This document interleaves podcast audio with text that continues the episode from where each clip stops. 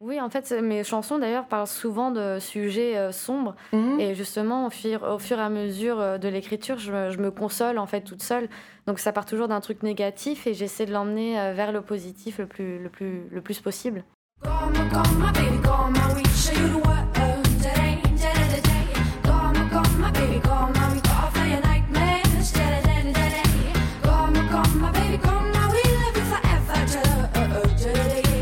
Le Festival d'été de Québec présente Chambre 1626, une production de l'agence La Flèche.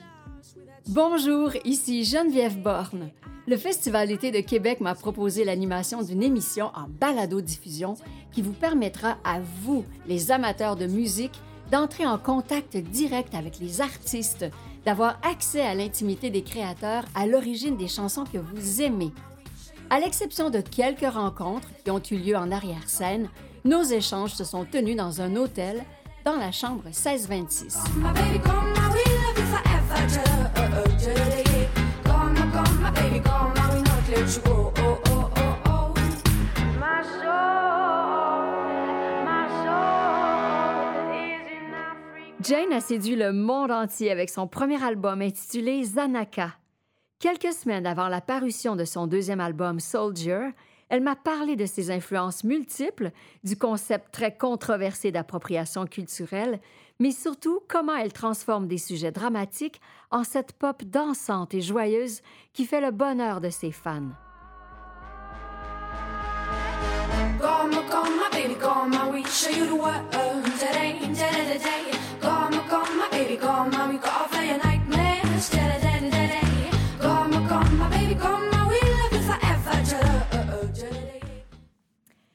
Salut Jane! Salut J'aimerais que tu me parles de l'histoire d'amour que tu vis avec le Québec. J'ai C'est vraiment vrai. le sentiment que les Québécois t'ont adopté rapidement, mais que toi aussi, tu, tu ressens une, une- une complicité avec euh, les Québécois. Euh, a été de retour, donc, tu- euh, pour faire plusieurs spectacles. Comment ça se passe? Bah, c'est vrai que c'est assez étrange, je m'attendais pas à avoir euh, ce sentiment-là, mais je me sens vraiment très bien ici. Il y a un truc assez, assez multiculturel en fait. Euh, voilà, il y a plein de nationalités différentes. Euh, je suis beaucoup allée à Montréal quand même ce- cette dernière année. Et du coup, à chaque fois, l'accueil était hyper chaleureux et les gens euh, voilà, ont une culture musicale vraiment très diversifiée. Et c'est ça que moi j'adore. Mhm. Et Québec? Et le Festival d'été de Québec, en fait? Bah, c'est la première fois que je viens, je suis hyper euh, honorée d'y jouer. Je crois que c'est euh, c'est la 52e année, si je me trompe pas. Donc c'est vraiment un festival euh, assez ancien. J'ai vu euh, les anciennes têtes d'affiche qui ont pu jouer là. Et du coup, je, voilà, je peux que être euh, hyper honorée. Et j'ai vraiment hâte de faire la fête ce soir. Oui. Ton nouvel album, en fait, c'est toujours un défi, le, le deuxième album, parce que tu as eu toute une vie pour écrire les chansons du premier. Mm. Tu fais de la musique depuis que tu es tout petite. tu écrivais des, des- des premières chansons à, Mm. à l'adolescence. Donc, toute une vie pour un premier album, mais peu de temps pour le deuxième. Donc, est-ce que la création a été très différente pour ce deuxième album? La création était très différente, oui, et mon envie aussi était différente par rapport au premier album. En fait, euh, mon premier album, il est sorti quand j'avais euh, 23 ans. Et euh, donc, il y avait des, ch- des chansons que j'avais écrites quand j'avais 16 ans. Donc, en fait, il y a eu un laps de temps euh, hyper long. Et ça fait qu'il y avait certaines chansons qui me ressemblaient plus forcément, en en tout cas en termes d'influence, qui étaient un peu, j'étais un peu parfois passée à autre chose. Et ce que je voulais vraiment pour cet album-là, pour le deuxième, c'était faire un album qui me ressemble euh, à l'heure d'aujourd'hui. C'est-à-dire mettre en place ce que j'écoute aujourd'hui et que les gens le ressentent aussi. Alors, qu'est-ce que c'est que tu écoutes aujourd'hui, que tu aimes et que tu veux partager? Bah, c'est, euh, c'est-à-dire, il y a beaucoup de hip-hop, euh, il y a pas mal d'électro aussi, il y a des musiques un peu plus euh, orientales, parce que j'ai vécu à Dubaï à Abu Dhabi, j'avais pas vraiment mis en avant ces influences-là dans le premier album. Du coup, j'avais envie de dévoiler une autre histoire de moi-même. On parle beaucoup ces jours-ci au Québec de l'appropriation culturelle, tout ça, mais tu as toujours plongé dans les cultures que tu as côtoyées. Euh, tu as, connu tellement de musique en vivant dans d'autres pays. Alors pour toi, qu'est-ce qui est acceptable d'emprunter? Euh, à quel moment est-ce que c'est un hommage et que c'est acceptable de, de piger, si tu veux, dans les, les sonorités de d'autres Mm. pays? Est-ce que c'est toujours acceptable?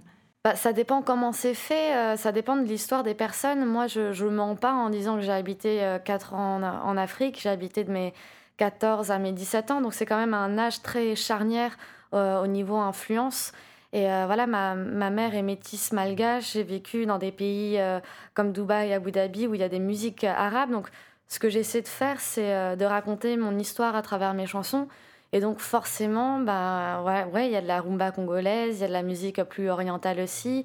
Forcément, il y a de l'électro française, il y a de la pop américaine, parce que c'est ce que j'écoute depuis que je suis toute petite. Alors, je pense que l'appropriation culturelle se fait quand ça fait pas partie de l'histoire de la personne. Mais moi, mon histoire à moi, c'est justement les voyages. C'est que je suis partie de France quand j'avais 9 ans, je suis revenue quand j'avais 18 ans. J'ai bougé de pays en pays, donc forcément, c'est une musique qui voyage aussi. Euh, je pense aussi que l'appropriation culturelle euh, se fait quand c'est pas l'histoire de la personne et aussi la musique voyage beaucoup. Euh, que ce soit le blues, le gospel, euh, le reggae, euh, toutes les musiques ont voyagé d'Afrique vers les États-Unis ou des États-Unis vers la France. Donc la musique reste euh, quelque chose qui voyage énormément. Mhm. C'est universel. Bah oui, ouais. Donc, le, le premier album était, était beaucoup axé sur ces, ces voyages, ces lieux où tu avais vécu. Cette fois-ci, tu intègres aussi le côté plus euh, euh, arabisant ou pays du Moyen-Orient, entre autres. Euh, mais est-ce que le fait justement d'avoir fait tellement de spectacles à travers le monde, euh, grâce à ta musique, est-ce que ces autres pays-là, ces autres lieux ont contribué à la création des nouvelles chansons? Oui, complètement, euh, complètement, que ce soit même la France, que ce soit les États-Unis, que ce soit le Canada. Oui, j'ai écouté beaucoup de musique, encore une fois, différentes, euh, notamment beaucoup de hip-hop. Et, euh, et je pense que ça s'en ressent dans l'album. Et puis même des voyages personnels que j'ai pu faire euh, à Cuba ou euh, en Amérique du Sud m'ont aussi beaucoup marqué dans les influences, surtout dans les, dans les, dans les percussions, parce que c'est ça qui me parle aussi en premier, c'est tout ce qui est rythmique avant tout. Parce que c'est d'abord les rythmes qui- que tu as appris Mm. à, à un très, très jeune âge. Est-ce que souvent, justement, les chansons naissent à partir d'une idée d'un rythme? Ben, je pense que oui, il y a beaucoup. euh, Enfin, le rythme, ça me parle énormément, que ce soit le rythme euh, des mots, euh, le rythme, juste le rythme de la batterie, le rythme du phrasé. C'est quelque chose que, pour moi qui me paraît essentiel et c'est un truc que je travaille vraiment en amont avant même de faire les mélodies ou même les paroles. Et je pense que ouais, j'ai commencé la batterie quand j'avais 7 ans, j'ai fait des percussions après à Dubaï. Donc euh, c'est quelque chose qui me, qui me parle beaucoup et qui est vraiment euh, essentiel à ma musique.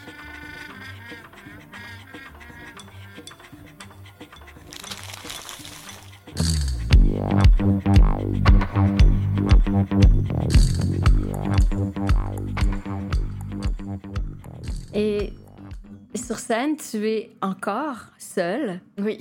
Et, euh, et ça reste donc la meilleure façon pour toi de transmettre ta musique. Bah, et pourquoi c'est ainsi que, que tu préfères? Alors, en fait, c'est euh, pour moi, c'est avant tout une histoire de cohérence euh, et de, de raconter mon histoire. Et en fait, moi, j'ai commencé la musique toute seule dans ma chambre euh, quand j'étais à Pointe-Noire. J'avais pas d'amis à moi qui faisaient de la musique. J'ai vraiment appris à me débrouiller toute seule, à essayer de m'enregistrer toute seule, à mettre des chansons sur MySpace. Et euh, heureusement, grâce à ça, j'ai rencontré les bonnes per- personnes, dont mon manager, mon producteur. Mais vraiment, ça a commencé euh, toute seule. Et euh, même encore aujourd'hui, quand je compose, c'est de manière très, très solitaire. Je suis avec mon ordinateur, avec mon, un mini piano. Et voilà, je, je- reste vraiment un petit peu dans mon monde et je voulais que ça se ressente aussi scéniquement. Ce truc un peu de bidouillage, de bricolage, d'assemblage en fait, de loupes, de boucles, euh, les, les, les unes par-dessus les autres. Et, et du coup, c'était une histoire de cohérence avant tout de rester toute seule sur scène. T'as déjà dit que tu étais une personne timide. Oui. Et d'être seule sur scène, de pas avoir personne avec qui euh, échanger ou euh, sur scène, euh, ça, en fait, comment tu surmontes ta timidité en étant seule comme ça?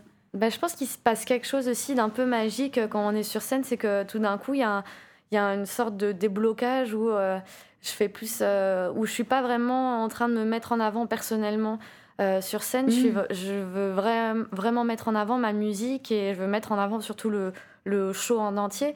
Du coup, je pense pas forcément à moi, à mes peurs personnelles, au track. Je pense vraiment à faire le meilleur show possible pour présenter mon, mon projet aux gens. Mhm. donc c'est pour ça que j'ai un peu plus de recul quand je suis sur scène.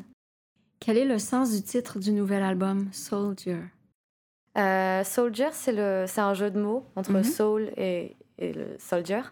Et euh, c'était vraiment euh, avoir un- Je voulais avoir un message, me créer un nouveau personnage aussi, mais avoir un message de ce soldat-là, de ce soldat de la paix, ce- de ce soldat un peu pacifiste qui veut réunir les gens et qui veut pas être juste un soldat, mais vraiment un- être un soldat de l'âme et, et vraiment essayer de donner bah, des, des bonnes choses aux gens.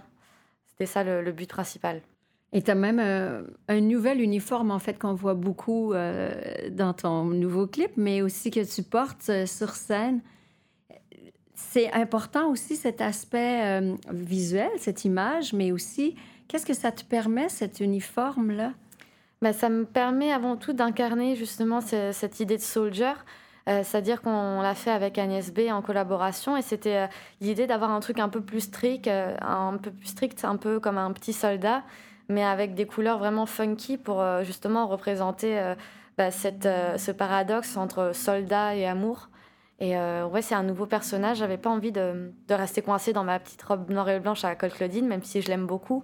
J'avais vraiment envie de proposer un autre, ouais, un autre personnage.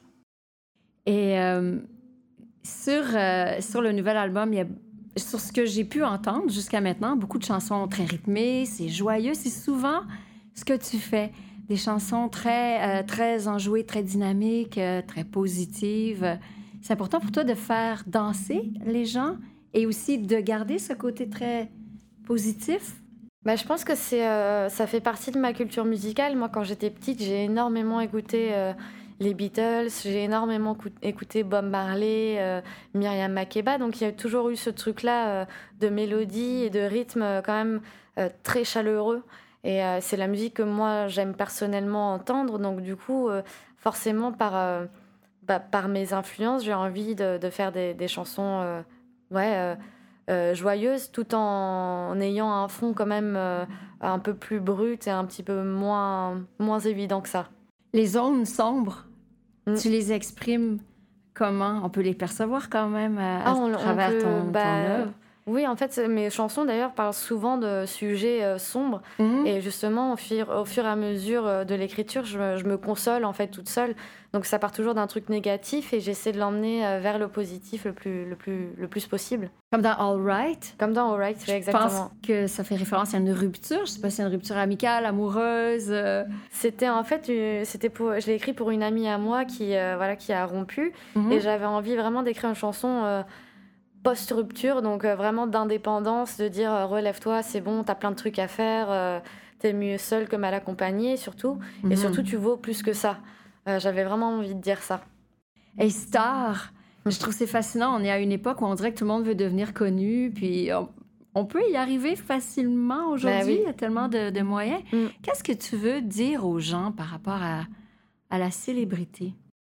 Bah, après, ça dépend des gens. Oui, euh, il y a des gens qui aspirent à ça. On est dans une société quand même, euh, je trouve, euh, très euh, narcissique. Mhm. Quand on voit euh, les, les réseaux sociaux, notamment Instagram, moi, ça me passionne Instagram parce que les gens se mettent en avant. On fait une auto-promo de nous-mêmes sans Oui. cesse et on montre des photos de nous aux gens.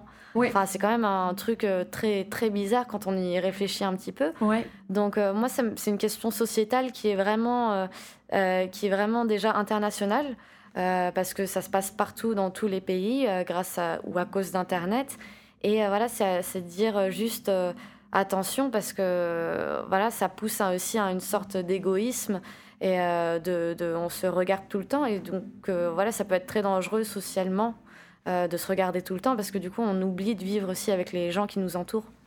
Et, et toi, en fait, depuis que tu es devenu célèbre, comment tu vis cette célébrité? Est-ce que tu en rêvais, au-delà de vouloir écrire de la musique, est-ce que tu rêvais de, de célébrité, d'être une star? Je rêvais pas d'être une star, forcément, on rêve euh, de reconnaissance euh, dans son métier, mais je n'ai jamais rêvé d'être euh, une reine des réseaux sociaux, d'être une Kim Kardashian. Ou, c'était pas du tout ça, c'est pas du tout dans mon, dans mon caractère en fait. Donc moi, ce que je voulais, c'est une reconnaissance, mais j'ai jamais voulu être une star et, j'ai de la chance parce que je suis, voilà, je fais pas beaucoup de télé, je, reste quand même assez discrète, notamment dans les médias. Donc euh, les gens qui me reconnaissent, c'est toujours un truc très amical en fait et très familial. Donc les, les, gens quand ils me croisent dans la rue, ils me font des coucous, ils me demandent comment ça va, mais ils viennent jamais me faire me coller, faire des selfies. ils sont toujours très bienveillants. Qu'est-ce qui s'en vient ensuite euh, pour toi? C'est les débuts donc de la, la, promotion de ce nouvel album. Tu présentes les nouvelles chansons déjà sur scène? Mm, oui. oui? Bah oui, en fait, on fait un warm-up tour, donc c'est vraiment une tournée entre le premier album et le deuxième album. Et donc euh, voilà, c'est faire vraiment un peu à, l'ancienne, euh, découvrir les nouveaux titres en live aux gens directement, sans passer justement par les réseaux ou autres. C'est vraiment les gens qui viennent en live peuvent découvrir les chansons euh, et c'est ça que je trouve intéressant. Les avantages d'Internet et de cette nouvelle époque où, on diffuse la musique autrement, euh, quels sont-ils? Est-ce que, est que ça te plaît, cette époque? Euh, bah, moi, ça m'a énormément aidé, oui, ça me plaît beaucoup parce qu'on peut faire de la musique déjà technologiquement, on peut faire de la musique n'importe où. Par exemple, j'ai ramené mon ordinateur et je peux écrire une chanson là dans ma chambre d'hôtel, donc ça c'est quand même hyper pratique. Et même, il y a un truc mondial où, euh, où on peut diffuser sa chanson partout et on peut avoir un public euh, partout. On peut avoir un public en Inde, en Chine, euh, on peut avoir un public ici. Donc, c'est ça qui est assez magnifique. Ça, c'est cool. C'est le monde entier qui est, qui est à la portée de ta main. C'est ça. Merci. Merci à vous.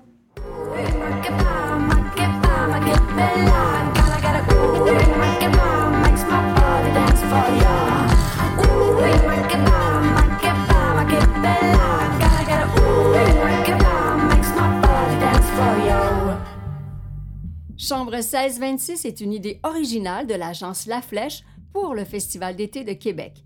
N'oubliez pas que vous pouvez télécharger d'autres épisodes de Chambre 1626 en visitant notre compte Facebook, notre page SoundCloud ou en vous abonnant à notre compte iTunes. Vous pourrez ainsi faire durer le festival toute l'année.